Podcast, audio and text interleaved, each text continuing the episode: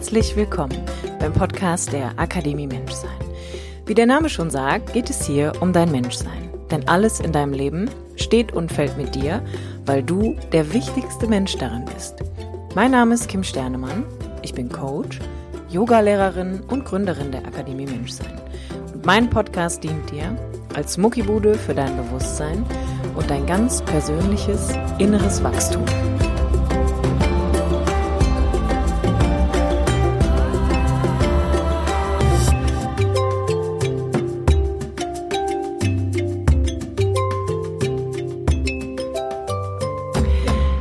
Hey, schön, dass du wieder da bist zum Podcast der Akademie Menschsein mit mir, Kim Sternemann.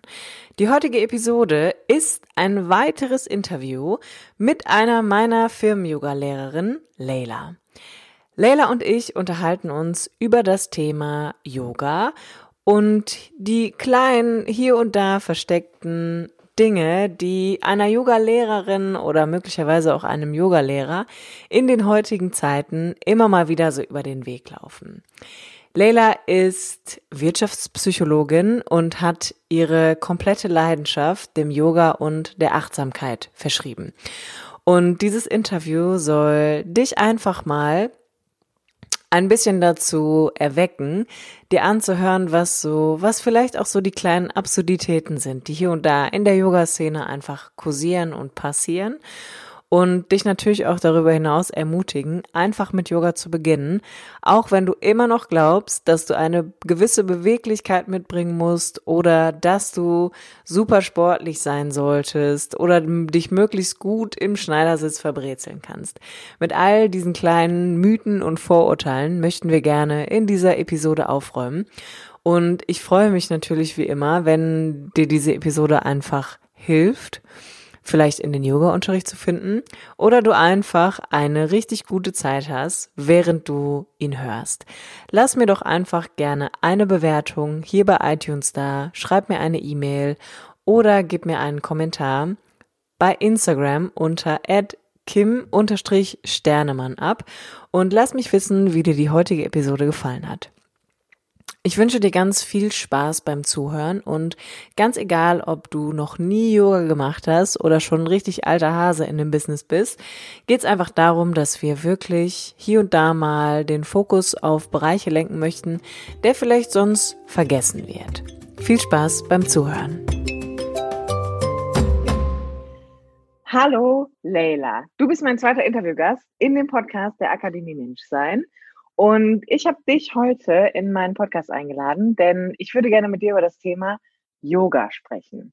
Herzlich willkommen. Ähm, ich würde einfach mal so ein bisschen vorweggreifen, dass du eine meiner Lehrerinnen bist von Film-Yoga, dass wir gemeinsam arbeiten und sich darüber hinaus ja auch irgendwie so eine Bekanntschaft, Freundschaft entwickelt hat, weil wir gemerkt haben, dass wir auf einer Wellenlänge einfach sind.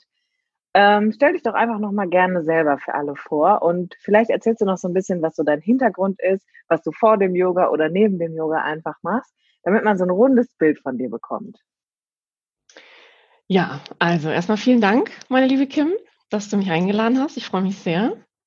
Ich mich auch. Und ähm, ja, also zu mir, ich habe äh, vor mittlerweile, wie ich feststellen darf, ich glaube zehn Jahren ähm, meinen Job gewechselt. Ich habe halt erst eine Ausbildung gemacht, Industriekauffrau, darin gearbeitet und mich dann entschieden für das Studium der Wirtschaftspsychologie, was sich eben konzentriert auf Arbeits- und Organisationspsychologie. Und ähm, in diesem Rahmen habe ich damals äh, beim Hochschulsport an der Ruhr-Uni Bochum ein, äh, den den MBSR-Kurs äh, von dem, nach, nach dem John Kabat-Zinn mhm. gemacht. Und da bin ich aufmerksam geworden auf, ja, auf das Konzept der Achtsamkeit, aber auch auf die Wurzeln davon. Ähm, dass es eben, ja, auf welches philosophische System, sage ich mal, das zurückgeht und auch auf Yoga. Ja, da gibt es eine kleine Yoga-Sequenz in diesem MBSR-Training und ich habe halt angefangen, wie viele andere auch, über eine kleine Sequenz und einfach ganz simpel festgestellt, dass es mir nach diesen, nach dieser Sequenz, wenn ich diese Sequenz praktiziert habe, besser geht, aber auch das ganze, ja, die Kultivierung von Achtsamkeit, sage ich mal, dazu geführt hat, dass es mir, dass ich mich besser fühle. Und so bin ich zum Yoga gekommen. Und ähm, ja, das ist äh, mittlerweile eigentlich so, ich würde sagen, der Dreh- und Angelpunkt in meinem Leben, wenn ich ehrlich bin. Ähm, beruflich bin ich hauptberuflich noch in einem anderen Bereich unterwegs, der sich mehr noch mit meinem Studium beschäftigt, im Bereich der Trainingsentwicklung. Und so hat sich eigentlich eine gute Kombination jetzt entwickelt. Und ähm, ja, also das ist so mein Hintergrund. Schön. Ich würde einfach super gerne, wir hatten ja schon im Vorfeld gesprochen, ähm, zu Beginn unseres Interviews so ein bisschen das Thema aufgreifen, was wir beide recht kritisch auch betrachten in dieser Yoga-Welt, dass uns hier und da häufiger mal aufgefallen ist, dass diese, ich nenne es immer so, diese Yoga-Bubble ja auch so ein bisschen so eine gewisse Absurdität einfach mitbringt. Und manchmal habe ich nicht den Eindruck, dass das erkennbar für Leute ist, die Yoga praktizieren oder in den Unterricht gehen, sondern sich das vielmehr auf der Seite derjenigen bewegt, die die lehrende Tätigkeit ausüben. Und eigentlich von der ersten Minute, als wir ins Gespräch gekommen sind, um irgendwie festzustellen, ob wir ähnliche Werte vertreten und ob unsere Zusammenarbeit irgendwie Früchte tragen kann, sind wir halt auch auf das Thema gekommen, was so für uns persönlich absolute No-Gos in dem Bereich waren. Und da waren wir einer Meinung, da war für uns beide eigentlich klar, dass so wie Yoga hier im Westen praktiziert wird und das, was auch so 80 Prozent im Kopf der Menschen ist, ist einfach der Fokus auf der Körperarbeit, also die klassische Asana-Praxis. Und darüber würde ich einfach gerne nochmal mit dir sprechen und da auch einfach einsteigen. Was erlebst du in deinem Alltag als Yogalehrerin, wo Menschen oder worüber finden Menschen den Zugang zum Yoga? Und was ist auch eigentlich eher die Idee von Menschen da draußen über Yoga? Also mir persönlich fällt immer wieder auf, ähm, für diejenigen, die so die allerersten Berührungspunkte haben, hm, und das kennst du sicher auch, dass wenn man so ins Gespräch kommt, wenn man eben erzählt, dass man sich mit dem Thema beschäftigt, kommt eigentlich als allererstes sehr, sehr häufig so, oh, da muss ich aber sehr flexibel sein oder nee, ähm, ich möchte nicht äh, kommen, wenn man so vorschlägt, komm noch mal vorbei, aber auf eine ganz, ja, ganz lockere Art und Weise. Ähm, da merkt man schon oft, okay, da sind Vorbehalte da, dass die Leute glauben, sie müssten irgendwas mitbringen. Sie müssten irgendeine Voraussetzung mitbringen, um Yoga zu praktizieren. Sie müssten irgendwie einen, einen Körper äh, Fähigkeiten haben oder ein gewisses Stadium schon erreicht haben. Ähm, also das ist etwas, was mir sehr häufig begegnet. Und ich mache auch sehr, sehr viel die Erfahrung, dass aus irgend, also was heißt aus irgendeinem Grund, aber der Grund ist eigentlich ja schon deutlich im Sinne von, dass ein gewisser Druck da ist. Ich habe das Gefühl, also es gibt einmal die Einsteiger, da ist schon so die Hemmschwelle manchmal im Sinne von, ich muss flexibel sein. Aber auch bei denjenigen, die schon länger Yoga praktizieren, ähm, einen gewissen Druck haben, weil sich, sage ich mal, so wie Yoga angeboten wird teilweise, eigentlich ja nicht dem entspricht, wie es der Tradition zufolge gedacht war, dass es ein prozessorientierter Ansatz ist. Und das heißt, das muss man sich so vorstellen, das finde ich immer, ich sage den Leuten dann immer als Beispiel, das ist manchmal so ähnlich wie beim Laufen. Da ist total klar, dass die Leute niemals zu einer Laufgruppe gehen würden, die irgendwie für Mittelstufe oder Fortgeschrittener ist. Ist total klar, würde keiner machen, weil das natürlich ein Prozess ist, bis ich mich dann entwickle. Beim Yoga ist mir aufgefallen, dass eigentlich manchmal die Leute sich selbst noch nicht richtig einschätzen können ähm, oder auch eben Erwartungen gestellt werden und dann vielleicht in eine Klasse gehen, die eben vielleicht noch zu etwas herausfordernd ist ähm, und das dann dazu führt, ja, dass die Leute sich überfordert fühlen, ähm, vielleicht auch das Gefühl haben, es werden er äh, Erwartungen an sie gestellt. Und dann, finde ich, geht es komplett in die andere Richtung. Also aus meiner Perspektive läuft das dann so ab, man hat sowieso schon einen, einen anstrengenden Tag hinter sich, Arbeit, Familie, Vereinbarung, Beruf und Familie und so weiter und so fort. Dann gehe ich abends zu meinem Yoga. Und in dem Moment, wenn ich das Gefühl habe, dass ähm, Praktizierende sich vielleicht gehemmt fühlen, weil die sagen, ja, wenn ich heute zum Yoga gehe und dann muss ich irgendwas machen, was ich, dann muss ich vielleicht in den Kopfstand gehen. Ja, was passiert dann? Das ist mhm. Stress. Und dann ist es genau das Gegenteil von dem, worum es eigentlich gehen sollte. Die eigenen Grenzen erkennen und dementsprechend praktizieren. Absolut. Würdest du auch sagen, das ist, was mir immer wieder auffällt, dass ich kenne keinen Bereich, der so extrem von Selbstverurteilung und Selbstsabotage geprägt ist wie im Yoga-Unterricht. Das ist das, was du gerade erklärt hast, dass die Leute kommen in den Unterricht und man macht ihnen was vor oder man gibt ihnen eine neue Körperarbeit mit an die Hand und der erste Impuls, den sie aussprechen, ist, das kann ich nicht. Das werde genau. ich niemals schaffen. Also es wird von vornherein kommuniziert, was man eigentlich alles nicht kann. Und für mich ist das immer so, auch so mit Hintergrund die andere Tätigkeit meines Lebens irgendwie Coach zu sein, dass ich denke, da findet sofort diese Selbstregulierung statt in Richtung Keller. Also erstmal schraube ich mich ganz nach unten und halte mich eigentlich extrem klein. Was glaubst du, warum ist das im Yoga so extrem? Warum ist das gerade in diesem Bereich so krass, dass Leute eigentlich erstmal mega Hemmschwelle haben, eigentlich schon vorher in Druck und Stress geraten, obwohl ja eigentlich das Gegenteil der Fall sein sollte im Unterricht. Und warum findet diese Selbstverurteilung einfach sofort statt in Bezug auf die Körperarbeit? Ja, da werden wir jetzt vielleicht etwas ähm, sehr, sehr, ich sag mal, das ist schon fast Yoga für Fortgeschrittene, würde ich behaupten. Und zwar, ich glaube nicht, dass das aus dem, es, es spiegelt sich im Yoga wieder, aber es ist, glaube ich, leider ein Spiegel von uns. Ja, also wenn man der Yoga-Philosophie, man sich ein bisschen damit beschäftigt, dann, ähm, ich bin jetzt aber auch natürlich auch nicht so fortgeschritten wie vielleicht andere, die sich schon länger mit der Yoga-Philosophie beschäftigen. Aber dann ist es im Endeffekt so, dass das, was im Außen passiert, ein Spiegel ist von dem, was wir mitbringen. Und dann könnte man eigentlich eher sagen, wir haben uns diesen Druck oder wir haben uns diese Entwicklung selber eingebrockt. Mhm. Es waren wir selber, die gesagt haben oder sagen. Ich meine, es ist jetzt ein bisschen abgedroschen dieses Jahr. Wir setzen uns alle so unter Druck und so weiter und so fort. Aber dann kommt halt sowas bei raus.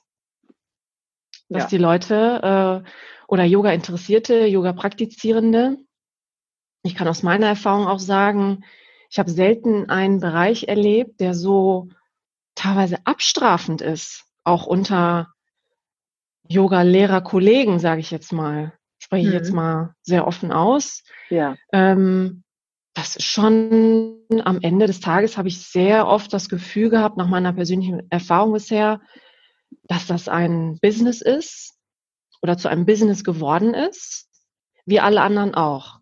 Was ich grundsätzlich okay finde, aber dann sollten wir dazu auch alle offener und authentischer stehen. Und das ist im Endeffekt, wo kommt das her? ja, die Außenwelt ist, so sagt es zumindest auch die Yoga-Philosophie, ein Spiegel von dem, was wir in unserem Kopf haben. Und wir haben es quasi eher, könnte man sagen, so projiziert, dass daraus das wurde. Und ich sehe das auch ähnlich. Es ist, dass das in keinem anderen Bereich teilweise so ist. Wenn die Leute ein Training buchen zum Thema Kommunikation, dann fangen die an mit Kommunikation Teil 1. Mhm. Und dann gehen sie zu Teil 2. Und es ist total klar, dass ich vielleicht nicht einfach in Teil 2 gehen kann, dass ich dann vielleicht überfordert bin und dass es überhaupt total okay ist. Also, dass es eben Teil des Prozesses ist.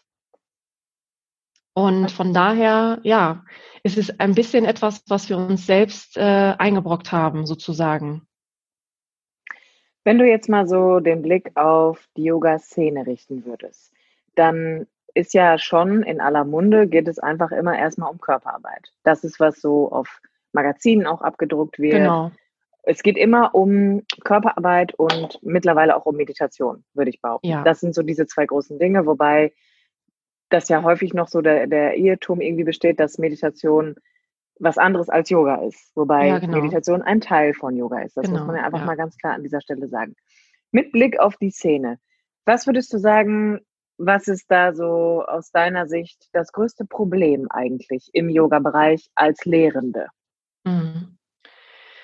Ja, also als Lehrende, ähm, da musste ich denken an etwas, was ich, ähm, ich glaube, es war im ersten Semester meines Studiums, vielleicht war es auch das zweite, ich bin mir nicht mehr sicher, äh, gelernt habe im Bereich der Arbeits- und äh, Organisationspsychologie, dass dort eben jedes Jahr ein Report veröffentlicht wird ähm, von, ich weiß jetzt nicht mehr, ob es eine bestimmte Krankenkasse ist oder von allen Krankenkassen, in der eben veröffentlicht wird, was die Top Ten sind der ähm, Ursachen für Arbeitsunfähigkeit. Und damals haben wir gelernt, das war vor zehn Jahren so, das muss man sich mal vorstellen, das ist heute immer noch so. Also wir haben uns dann halt eben diesen, äh, die Ergebnisse angeschaut und zu den Top 3, also an erster Stelle gehören eben Erkrankungen des äh, Muskel-Skelettsystems. An zweiter Stelle kommt schon das Atmungssystem und an dritter Stelle schon psychische Erkrankungen. Also das sind quasi so die Top 3, warum es im Laufe des äh, vorangegangenen Jahres zu Arbeitsunfähigkeitstagen gekommen ist.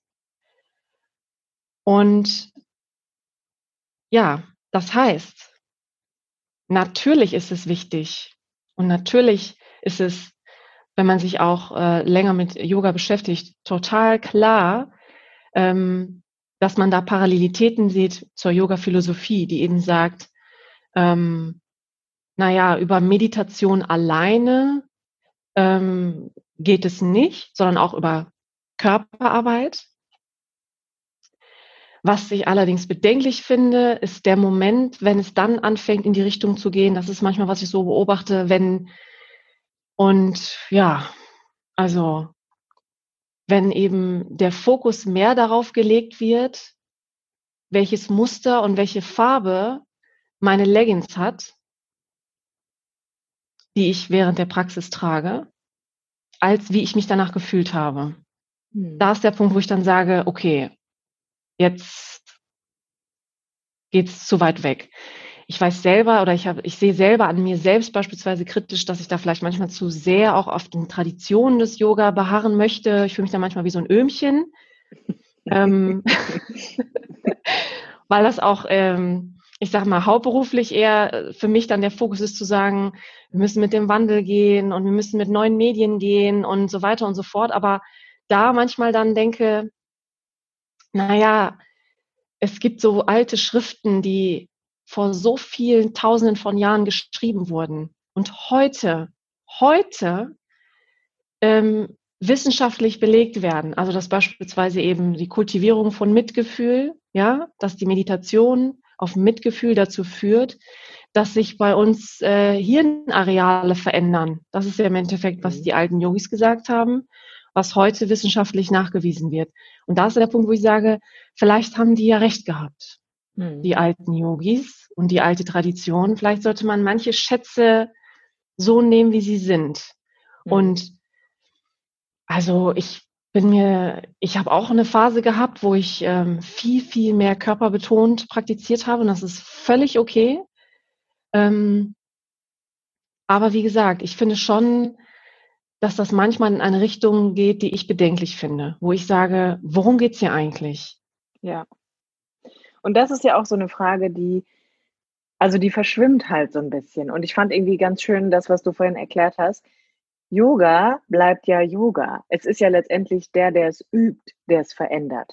Das heißt, genau. wenn ich natürlich jemand bin, der von Natur aus sehr konkurrierend ist, der sehr viel Wert auf Äußerlichkeit legt, dann gehe ich natürlich auch mit dem Ansatz in einen Yoga-Unterricht. Das heißt, dann werde ich mir vorher Gedanken darüber machen, wie ich aussehe, was ich anhabe, dass ich genau. mich zeigen möchte, dass ich zeigen möchte, ja. was mein Körper kann und so weiter und so fort. Das finde ich alles gar nicht schlimm. Und grundsätzlich ist es ja auch so, dass wir beide eher uns aussprechen für Yoga, dass es super wichtig ist für alle, weil wir Absolut. immer was darüber einfach lernen, über uns, über Yoga selber, wie wir Yoga in unser Leben integrieren können. Aber wie in vielerlei anderen Bereichen bekommt es halt manchmal diese relativ merkwürdige Note. Zum Beispiel, dass natürlich dann auch aus so einer Tradition ein neuer Markt entsteht. Das heißt, auf einmal geht es einfach darum, dass der Mensch in seinem Wunsch nach Konsum noch mehr kauft. Dann ist es nicht mehr, ich gehe in den Yoga-Unterricht, weil ich möchte mir gesundheitlich was Gutes tun. Wahrscheinlich trotzdem auch. Aber in erster Linie geht es irgendwie darum, eine coole Matte zu haben, ja. eine coole Hose zu haben und irgendwie cool auszusehen, sich zu zeigen und zu zeigen, was man kann. Und dann ist manchmal der Punkt, wo ich mich einfach frage, hm, vielleicht wird dann manchmal einfach der Fokus zu wenig auf die acht Glieder, die acht Teile gelegt, aus denen Yoga eigentlich besteht, weil dann würde man vielleicht auch im Hinterkopf haben, dass Yoga auch ethische und moralische Verhaltensweisen mitgibt, worüber man vielleicht in erster Linie einfach erstmal nachdenken könnte, um zu gucken, muss das wirklich sein? Also brauche ich die zehnte Yoga-Hose? Brauche ich die zehnte Yoga-Matte? Und genau. die Frage stellen, die du eigentlich gerade auch geäußert hast, worum geht es hier eigentlich wirklich? Und das ist für mich als Yoga-Lehrende, aber auch als eigene, als Yoga-Schülerin, denn ich bin ja beides gleichermaßen, auch immer wieder ein Gedanke, dass ich immer wieder versuche, mich zu fragen, okay, worum, worum geht es hier wirklich, wenn ich Yoga praktiziere? Und worum geht es hier wirklich, wenn ich Yoga auch weitergebe und das an meine Schüler weitergebe? Und da wäre die Frage an dich einfach, was ist so deine, was ist deine Absicht? Was ist deine Intention, wenn du unterrichtest? Was möchtest du an deine Schüler weitergeben?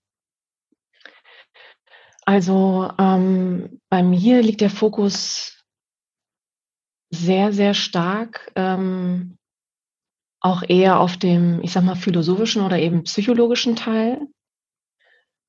Und was ich weitergeben möchte, ist, ist ähm, ja, es ist sehr viel auch persönliche Erfahrung, also einfach Dinge, über die ich mir Gedanken mache, ähm, wo ich auch einfach glaube, wir sitzen alle im selben Boot, das wird den anderen Menschen ja mit Sicherheit ähnlich gehen. Ähm, und dass die über den Körper wieder lernen, also für mich ist das quasi, oder so wie ich das jetzt aus dem Yoga verstanden habe, dass der Körper ein, ein, ein, ein Weg ist, ähm, Achtsamkeit im Sinne von Gewahrsein zu schulen. Also wir fangen halt über den Körper an, über das Grobe, und kommen dann immer mehr zum Fein. Im Sinne von am Anfang lerne ich erstmal nur ähm, über den Körper, wo ist mein Arm, ja, wo ist mein, was ist mein, meine Schulter und ist die angespannt oder ist die nicht angespannt? Und vom Körper fange ich immer mehr zu spüren, naja, wie ist mein Atem eigentlich? Naja, so und so, okay, mh, was heißt das? Und dann, naja, wie geht's mir heute eigentlich? Was sind so was sind so meine Gedanken, wie bewerte ich diese Gedanken und sich selbst dadurch besser kennenzulernen und nicht im Sinne von Selbstoptimierung, das versuche ich eigentlich immer wieder zu betonen, sondern im Sinne von Ausrichtung, Anpassung. Ähm, ja, das ist eigentlich, also das ist zumindest meine Intention. Das heißt, ähm, ich liebe den, ich liebe es auch körperlich zu praktizieren. Also ich ähm, finde auch, dass es ein, ein Gefühl ist, ähm, was ich persönlich beispielsweise, ähm, ja, was einfach etwas ist, wo ich sage, das ist ein großartiges Geschenk. Äh, aber mir ist definitiv sehr, sehr wichtig, auch wenn das vielleicht manchmal, glaube ich, vielleicht auch anstrengender ist. Das ist natürlich was anderes, wenn ich eben zum äh, Yoga gehe und ja, ich sag mal, so vor mich hin praktiziere, als eben durch diese Impulse, die ich versuche zu geben. Mhm. Aber für mich ist persönlich schon wichtig und einfach nur, weil ich für, für mich persönlich auch einen Vorteil gesehen habe und auch empfinde, dass das ganzheitlich sein sollte, dass man anfängt, ähm, auf seinen Körper zu hören, aber immer wieder versteht, okay, das, was in der Hülle passiert, ist eigentlich nur etwas, was vom Kopf und vom Herzen her kommt. Mhm. Also das ist so, wo ich persönlich meinen Auftrag, sage ich mal, sehe. Mhm. Schön, mega schön. Würde ich so unterschreiben. Jetzt ist es so, ist es so ein bisschen so, dass da war mir so, das Anliegen unseres Gesprächs war mir irgendwie, dass man auch einfach mal so ganz authentisch wirklich darüber reden kann, was sind denn eigentlich so, ich sag mal, die Nachteile oder die Probleme, denen man als Yoga-Lehrende, Yoga-Lehrender begegnet. Denn das, was ich immer mitbekomme, ist, und Gott bewahre, ich liebe den Teil meiner Arbeit und ähm, ich liebe auch meinen Job, gar keine Frage. Aber es hat natürlich wie alles einfach Vor- und Nachteile. Und ich habe manchmal den Eindruck, dass gerade so in diesem Yoga-Bereich das immer so hinter vorgehaltener Hand passiert. Also grundsätzlich habe ich oft den Eindruck, dass wenn man sagt, ich unterrichte Yoga, wird man auf mhm. irgendein komisches Podest gestellt. Ja, genau. Ähm, ja. Oder Leute stellen sich selbst drauf. Also ich meine, das gibt's ja auch. Ähm, und dann hat man immer irgendwie so einen Konflikt von, die Leute haben eine, eine gewisse Vorstellung davon, wie man ist, lebt und zu sein hat als Yogalehrerin. Und vergessen auch manchmal, finde ich, dass das ein ganz normaler Beruf auch ist. Also dass zum Beispiel das, was du und ich machen, dass wir in Unternehmen unterrichten, das als Teilzeit- oder Vollzeitjob machen, ein Teil ist, um unsere Existenz zu sichern. Das heißt, es geht nicht nur darum, total erleuchtet im Schneidersitz zu sitzen, was ich eh niemals von mir behaupten würde, sondern es ist halt auch einfach eine Arbeit, der ich nachgehe, um natürlich einen Dienst an diese Welt weiterzugeben, aber auch um mein Essen bezahlen zu können. Das heißt, was wäre so aus deiner Sicht, ähm, das würde mich jetzt einfach interessieren, weil ich viel weniger in verschiedenen Studios unterrichtet habe als du als Beispiel. Was sind so klassische Probleme, um es einfach mal so richtig auf den Punkt zu bringen von einer Yogalehrerin in Deutschland? Ähm, ich glaube, dass es, ähm, dass eine Yoga, also äh, im Studio, die Menschen, die Lehrenden, so wie in allen anderen Bereichen auch, an Zahlen gemessen werden. Ja, also hm. läuft der Kurs, läuft er nicht, wie viele Teilnehmer kommen, ähm, ich glaube, dass da durchaus eine Art, ähm, ja, wie ich das anfangs schon erwähnt habe, auch ein Konkurrenzkampf besteht. Ähm, und ja, das ist natürlich, wenn man beispielsweise hauptberuflich davon lebt, äh, teilweise, glaube ich, auch viel von Lehrern abverlangt wird, was die gar nicht so leisten können. Mhm. Mm. Ja, also das finde ich, das sehe ich auch etwas als, ähm, als sehr, sehr bedenklich an. Und dann ist ja die Frage, ist das noch yogisch, was da abläuft? Also grundsätzlich die Frage, warum wird in dem Bereich unter Lehrenden konkurriert? Also worum wird konkurriert letztendlich? Naja, ich befürchte, ich meine, ich habe da, ich sag mal, man ich sag mal so, für jemanden, der davon hauptberuflich lebt und so von Studio zu Studio tingelt, ähm, ja, für den hängt eben natürlich die Existenz dran. Wenn man sieht oder wenn der oder diejenige sieht, naja, der Kurs läuft nicht so gut, der muss vielleicht abgesetzt werden, dann ähm, ist das vielleicht für die auch mehr als nur so, naja, so so ein kleiner Misserfolg. Hm. Ja, ich denke, dass das einfach auch an dem ganzen Setup liegt. Ne? Es ist halt einfach, wenn wir wieder mal zurückgehen, so eine Tradition, wie war früher Yoga? Früher war das so, zumindest nach meinem Verständnis, one-on-one. -on -one, ne? Es gab einen Lehrer und es gab einen Schüler. Also das mhm. ganz uralte Prinzip, so wie auch in den ganz alten Kampfsport-Traditionen. Karate. So, habe so genau klassisch so Mr. Miyagi einfach, ne? Ja, genau. Es gab einen ähm, Schüler und es gab einen Lehrer und dann war der da einfach. Genau. Oder eins meiner Lieblingsbeispiele ist ja auch äh, Yoda, ne? Yoda und ja. sein Schüler ne, aus Star Wars. Genau. ich bin ja auch der Meinung, dass die sich viel abgeguckt haben äh, aus dem äh, Yoga, ne? So. Da gab es einen Lehrer und da gab es einen Schüler und es ging um Weitergabe von, von den persönlichen Erfahrungen, von der eigenen Praxis, von Umgang mit, übrigens aber auch in der Yoga-Philosophie ja ganz viel, ne? also der, das klassische Szenario des, des armen Yogis, der vor einer riesen Herausforderung steht und dann kommt ein großer Meister und sagt so, jetzt wird nicht rumgejammert, jetzt mach mal was. So, das war es eigentlich. Daraus wurde jetzt so ein bisschen, ich weiß nicht wann und wie und wo das passiert ist, ja, ich sag's mal, ein bisschen Massenabfertigung. Mhm. Ich glaube, in Deutschland geht das sogar noch. Ich war jetzt nie in den Staaten in einem Yoga-Studio. Ich glaube, da ist es teilweise noch in Anführungsstrichen schlimmer. Mhm. Ähm, und ja, klar, es ist natürlich dann am Ende ein Business, sowohl für, ähm, für die Studios selber als auch eben für die Lehrenden.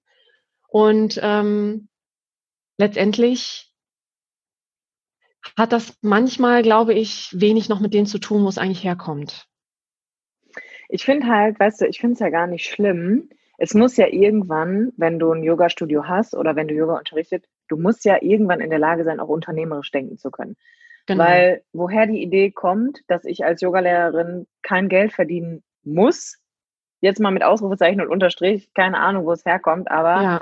ähm, ich bin halt auch nicht Gandhi-mäßig unterwegs und habe irgendwie einen Ashram, wo ich Leute noch versorgen kann. Ich muss halt auch mein Geld verdienen. So, das heißt, ich war, also ich kann mich daran erinnern, vor ungefähr sieben Jahren habe ich bestimmt anderthalb Jahre komplett umsonst immer unterrichtet, war auch super. Ich wollte aber auch Erfahrung machen. Das war direkt nach meiner Ausbildung. Finde ich total okay. Aber manchmal bemerke ich halt auch heute noch, dass du musst als und als Yoga-Studio musst du auch ein gewisses unternehmerisches Denken einfach mitbringen. Sonst ja wenn du nicht wirtschaftlich bist, bringst du niemandem was. Dann musst du ja. zumachen einfach. Ne? Ähm, und das ist ja auch irgendwie nochmal so ein Bereich, wo ich denke, also wie soll jetzt jemand, der mit Yoga gerade anfängt, überhaupt wissen in diesem Yoga-Pool, wo geht die Reise hin? Wie erkläre ich einem Anfänger, dass ein VHS-Kurs vielleicht 5 Euro kostet, aber der Beitrag in einem Studio 16 Euro oder 18 ja. Euro kostet, je nach Standort? Ja. Das wäre so, was, was würdest du sagen, also wenn du jetzt, wenn ich jetzt ganz neu wäre und ich würde sagen, hey Leila, ich möchte gerne mit Yoga beginnen. Was wären so die ersten Steps, wo du sagen würdest, hey, orientier dich daran und ähm, fang vielleicht damit an. Wie kann ich mich darauf vorbereiten und wie kann ich eine, ein Yoga-Studio vielleicht finden, was meinen, meinen, ich würde nicht sagen Erwartungen spricht, aber wo ich mich gut aufgehoben fühle? Ja, also ähm, im Endeffekt ist es so, dass ich äh, das die, die Lehrer oder die Lehrenden, die beispielsweise im Studio unterrichten, auch oft welche sind, die VHS-Kurse geben. Deshalb würde ich niemals da einen Unterschied machen. Mhm. Ähm, grundsätzlich würde ich halt immer empfehlen, da ist mir in der Realität sehr oft passiert, dass die Leute sich, die, wenn die noch nie Yoga gemacht haben, das völlig falsch einschätzen und erstmal in einen Kurs gehen, der einem höheren Level entspricht. Ich würde immer empfehlen, in einen, in ein Intro, also in einen Anfängerkurs zu gehen, vielleicht auch in einen kompakten, zusammenhängenden Kurs zu gehen. Ähm, und das genauso zu betrachten wie, also das klingt jetzt ein bisschen ab, äh, äh ich sag mal ein bisschen stumpf oder wie ein alter Vertriebstrick oder eine alte Vertriebsfrage, ja, aber wenn man so sich mit Vertrieblern unterhält aus der Versicherungsbranche, oder so, dann fragen die einen oft, was einen denn die Zukunft wert ist oder die eigene Gesundheit. Und da ist das genauso. Also ich bin persönlich so, ähm, meine eigene persönliche Einstellung ist oder war, ähm, es sollen bitte nicht an zwei Euro scheitern. So. Mhm. Und für diejenigen, die ähm, sagen, ich kann mir ein Yoga-Studio nicht leisten und ich möchte gerne in den VS-Kurs gehen, würde ich sofort sagen, bitte, weil das mit sehr, sehr hoher Überschneidung ist. Das sind sehr oft dieselben Lehrer, die auch in Studios gehen. Also ich habe über den Hochschulsport angefangen ja. und es war wunderbar. Also ich hatte eine ganz tolle, eine ganz tolle Yogalehrerin, eine schönen Gruß an Sie, falls sie nicht hier mal wieder hören sollte. ähm, war toll. Also war super. Als Student hätte ich mir im Leben nicht leisten können. Sorry, ähm, auch nicht den Studententarif. Never. Also ich nicht. So. Ähm, und da war ich total happy, dass ich diesen Kurs hatte, wo ich dann ähm, mich anmelden konnte. Und ich würde immer genauso wie, wie bei allen anderen Sachen auch sagen, fang erstmal mit den Basics an. Genauso wie man das macht bei, beim Laufen, beim äh, anderen Trainings. Ähm, und einfach versuchen, auch Spaß daran zu haben. Also wirklich, wenn, selbst wenn da irgendwie so ein, ein Funke ist von, ich müsste dies und ich müsste das, ähm, zu sagen, it's only Yoga. Ja, it's only Yoga am Ende des Tages, also auch kein Drama draus zu machen. Ja. Ähm, ja, also immer mit den Basics anfangen, vom Groben zum Feinen. Ja. Was glaubst du, ist, ähm, was ist so das größte Klischee, was du äh, so mitbekommen hast? Als, also was hörst du so als größtes Klischee über Yoga oder auch als Yoga, Yoga-Lehrende? Ja, ich glaube, das größte Klischee ist ähm, so ähnlich, wie du das auch schon ausgedrückt hast. Also wir sind auf jeden Fall alle mit uns im Reinen. Wir haben keine Probleme. wir sind äh, schon fertig mit leider der nein, leider gar nicht. Work. Und sind auch total gesund. Wir rauchen alle nicht, wir trinken nicht, wir essen alle kein Fleisch. Wobei auch da habe ich, wie gesagt, festgestellt, ist manchmal auch so dieses, naja, die ist keine Veganerin, dann ist die auch kein Yogi so ungefähr. Okay, danke. Ähm, ja, also ich glaube, so ein, äh, das ist zum Beispiel etwas, was mir persönlich auch sehr wichtig ist. Also ich bin Monster. Äh, ich versuche zumindest sehr, sehr äh, ehrlich und authentisch zu sein. Ja, Radical Honesty. Also ich erzähle eigentlich immer meine ganzen, äh, so diese ganzen Fights, die ich da denke mir manchmal teilweise, ach du grüne Neune, äh, morgen kommen die auch nicht mehr wieder, wenn die dann denken, die alte hat ja größere Probleme als ich.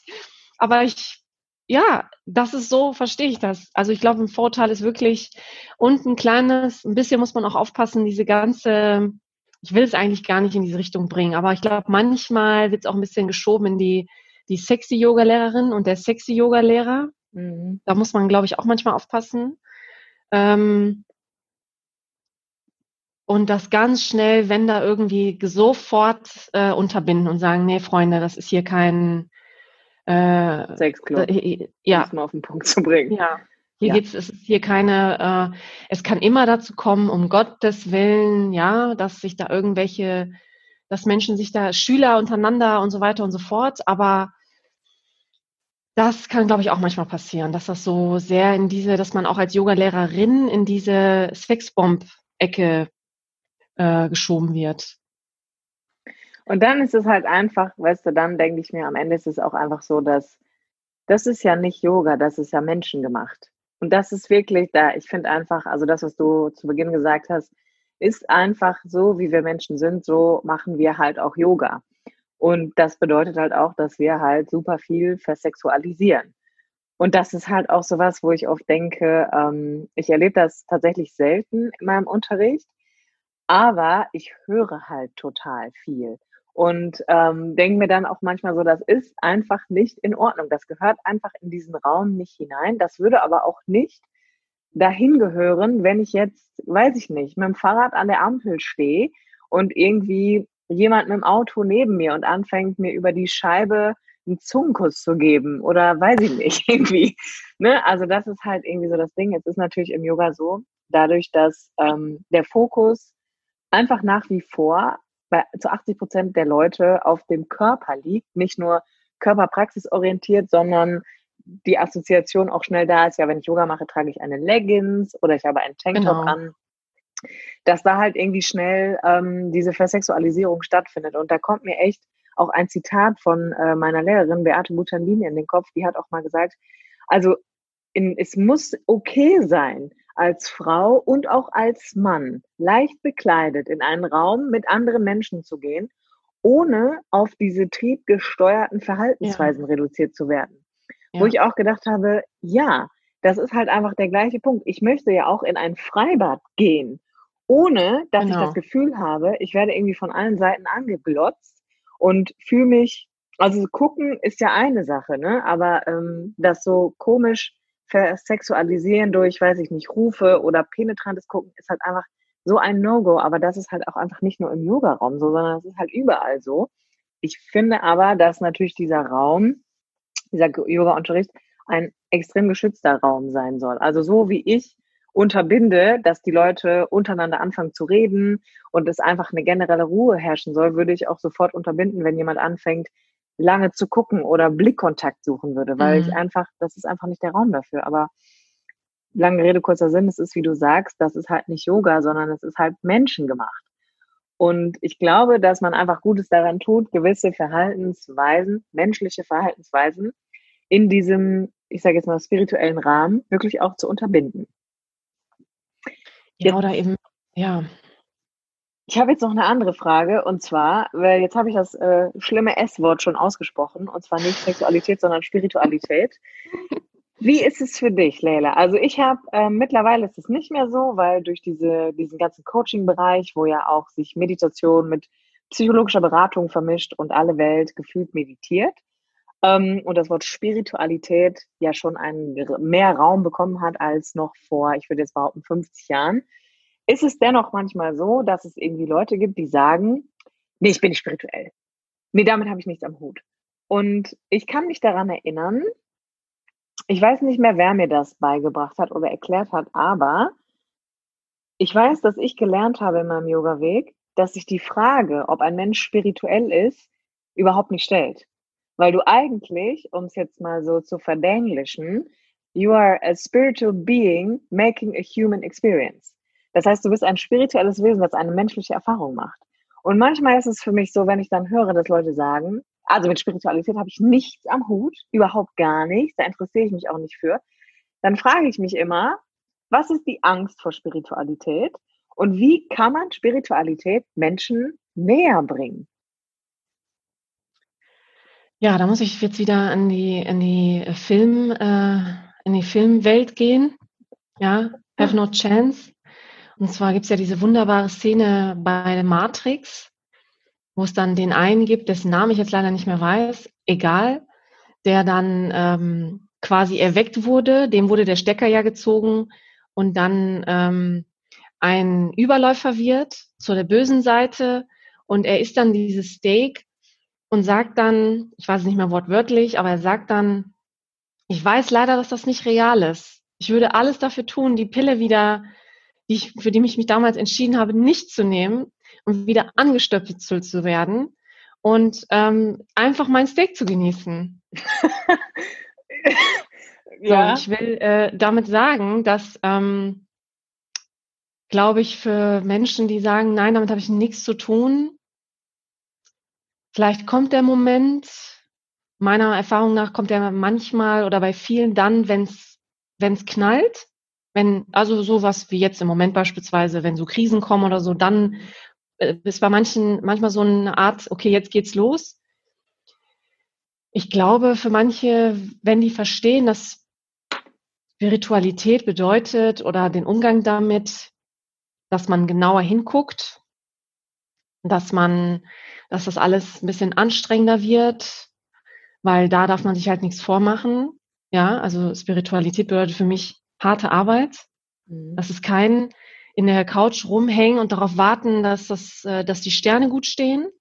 Worauf warte ich? Also worauf arbeite ich denn hin, wenn du sagst, Spiritualität ist harte Arbeit? Ähm, ich persönlich bin der Meinung, nachdem wie ich mich jetzt damit auseinandergesetzt habe und auch für mich so sage, das ist äh, innerer Frieden.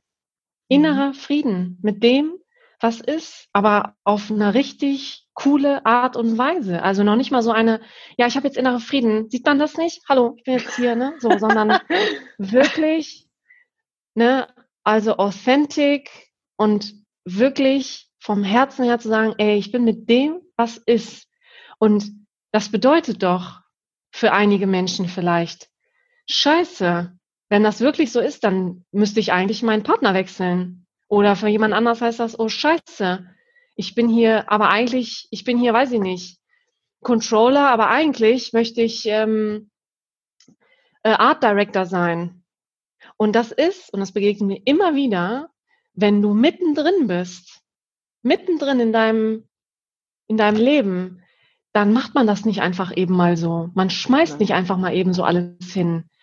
Und ähm, man versteckt sich. Deshalb ist das. Äh, man ja. möchte gerne, man möchte gerne angestöpselt werden und sein scheiß Steak einfach weiter essen.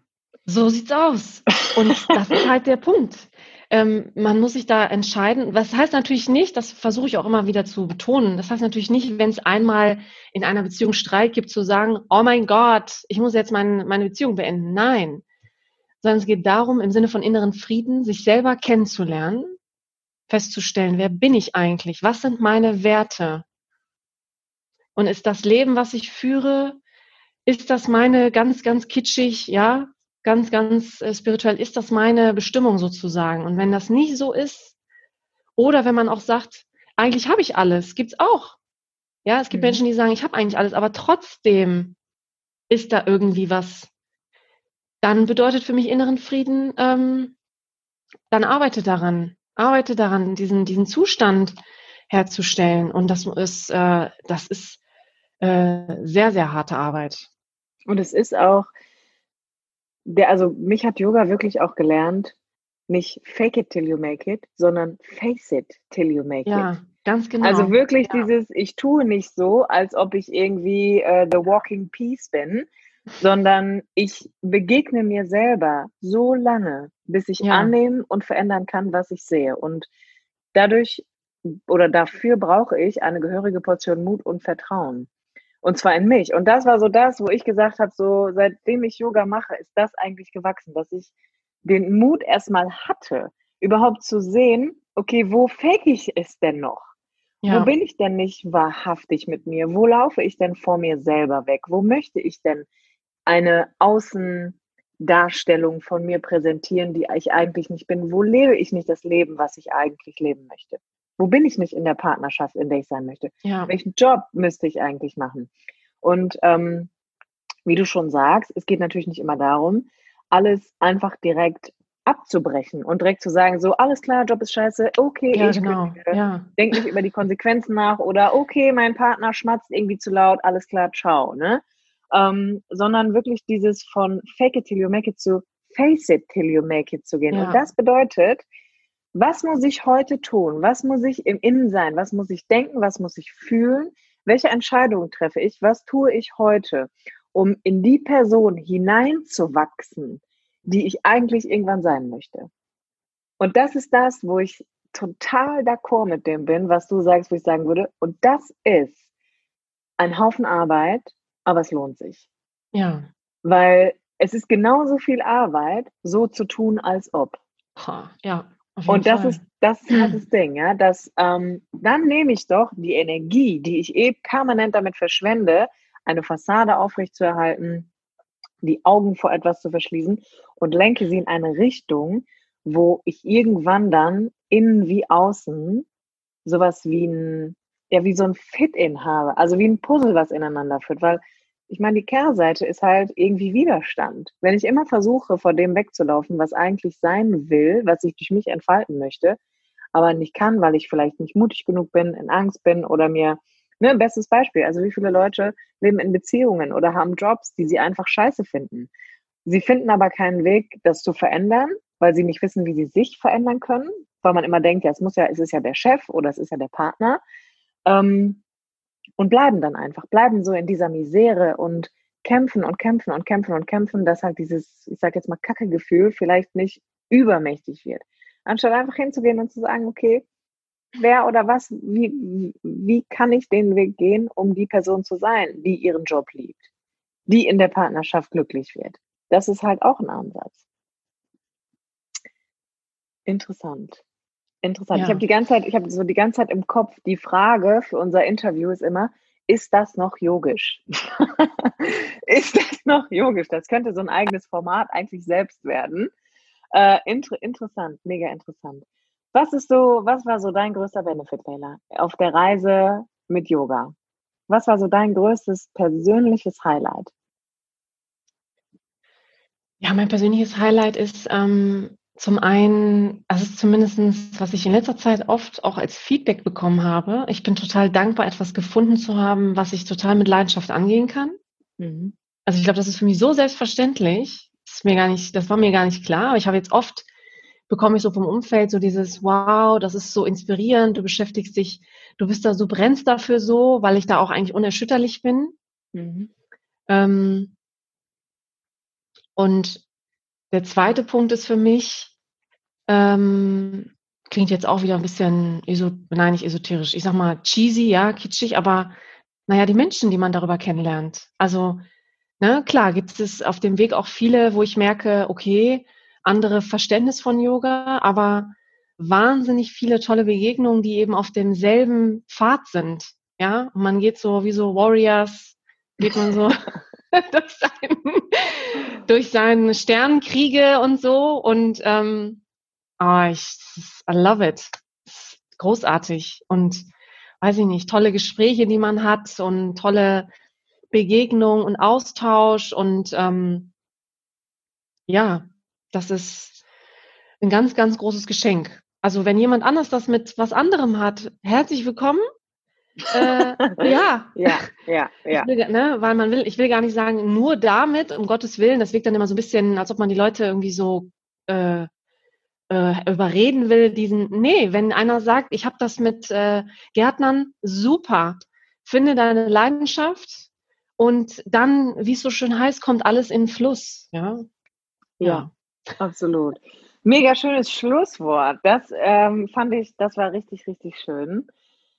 Ich kann dem auch eigentlich nur hinzufügen, dass ich immer, immer, immer wieder gemerkt oder immer wieder auch selber merke in meiner eigenen Praxis, aber auch im Unterrichten, dass Yoga mein Leben extrem verändert hat. Also alleine die Tatsache, dass ich irgendwie vor sechs Jahren meinen Vollzeitjob aufgeben konnte und ähm, dann angefangen habe, durch und dank Yoga irgendwie leben zu können, war der erste große Schritt. Aber es hat halt einfach auch persönlich super viel transformiert.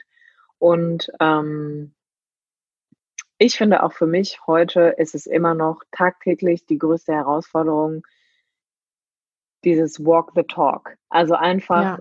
das, was ich auf der Matte erlebe, irgendwie auch nach außen zu bringen. Und das ist auch immer mein Appell und das wäre auch als gelungenes Schlusswort vielleicht mein Appell an alle Leute, die mit Yoga anfangen möchten, ist, es ist ja nicht nur auf der Matte. Du machst ja nicht nur Yoga, wenn du auf der Matte bist, sondern ich glaube, die wahre Kunst äh, eines, nennen wir es doch mal, friedvollen Kriegers, so ein bisschen so wie Arjuna, ähm, ist doch dass ich das, was ich da übe, in mein Leben integrieren kann. Das heißt, dass ich durch das, was ich bin und was ich von mir zeige, was ich der Welt zurückgebe, irgendwie zeige, dass Yoga überall sein kann. Und das ist irgendwie sowas, wo ich sage, das ist doch, das ist meine persönlich größte Herausforderung jeden Tag. Ähm, aber es ist ja auch das Schönste. Also das macht es ja so greifbar und nah, dass man ja, denkt so, ja.